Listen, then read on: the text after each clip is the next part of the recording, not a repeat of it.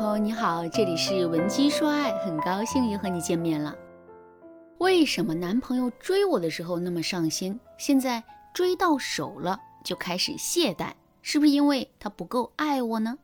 我相信每个女生在谈恋爱的时候啊，都会碰到这个问题。真相是他并不是不够爱你，而是你在他心中已经不再神秘，甚至可以说你已经没有让他要继续探索的欲望了。所以这就告诉我们，女人啊，一定要学会保持自己的神秘感。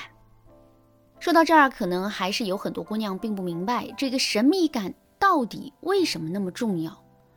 我给大家举一个例子说明，大家就明白了。双十一的时候，淘宝有一个四千九百九十九元花呗免单红包，抽中的人可以购买价值五千元的商品。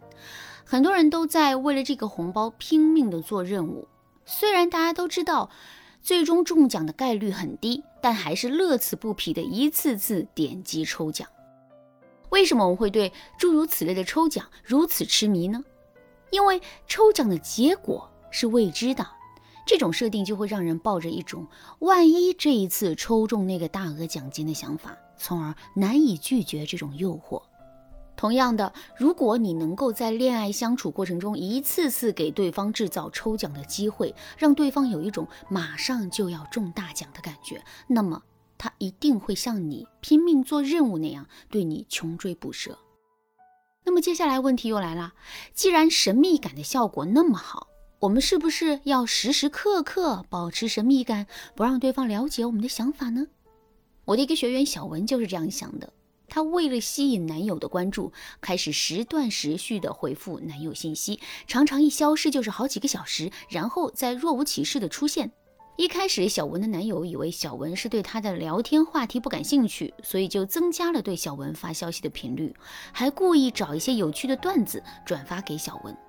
这一举动让小文误以为自己的操作起了效果，暗暗得意的同时，更加肆无忌惮的不回复男生。有时候还答非所问，就是为了制造那种我很神秘，你猜不透我的感觉。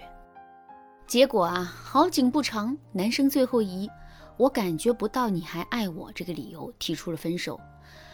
对小文来说，这可真是当头一棒，打得他完全不知所措。为什么会这样呢？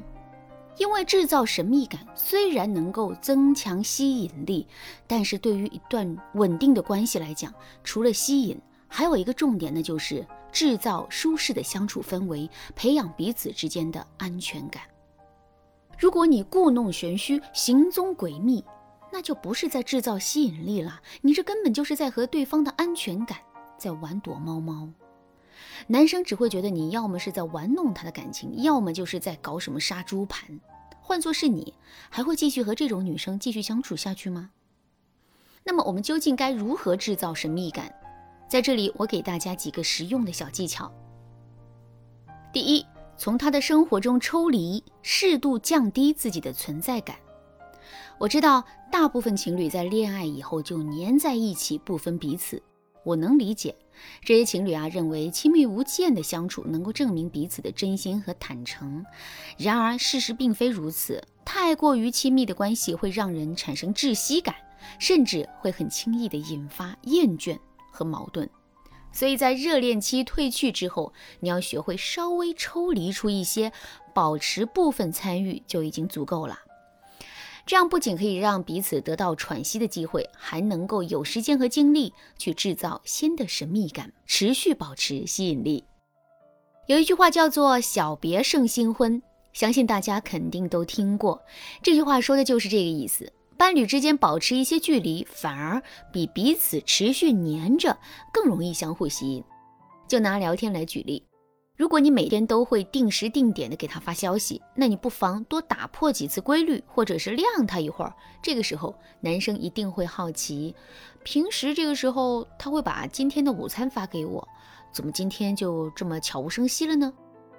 当然啦，为了避免和前面学员犯一样的错误，你还要给自己的抽离找一个合适的理由。比如说，你可以这样说：“刚才我的手机没电了，你说手机都饿晕了，还怎么给你分享照片呢？”你们说哪个男人听到这样的话不会乐得哈哈大笑呢？不过啊，保持距离也是有讲究的。有时候情侣之间因为保持不好平衡点而引起很多不必要的争吵。距离小了，安全感有了，神秘感就没有了；距离大了呢，神秘感有了，安全感又没有了。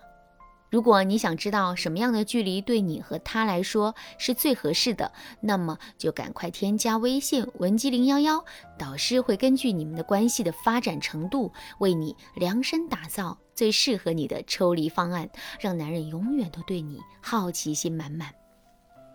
好，第二点，利用契可尼效应吊足男人的胃口，在心理学领域有一个效应叫做契可尼效应。就是说，如果一个人心里有一件未完成的事件，就会持续提高我们对该事件的关注度。举个简单的例子，你在看电视的时候，一定也发现了，每次看到剧情发展到最关键的时刻，或者是男女主的感情马上就要升华到高潮的时候，这一集就结束了，然后你就会大失所望，一整天都闷闷不乐。等到第二天，你一定会准时的守在电视机跟前，只为解开心中的疑惑。如果我们把它应用到恋爱当中，让你和对方之间始终有一件未完成事件，就可以产生一种巨大的激励力量，提高对方对我们的关注度。我的闺蜜小静就用了这一招来提升他们夫妻的感情浓度。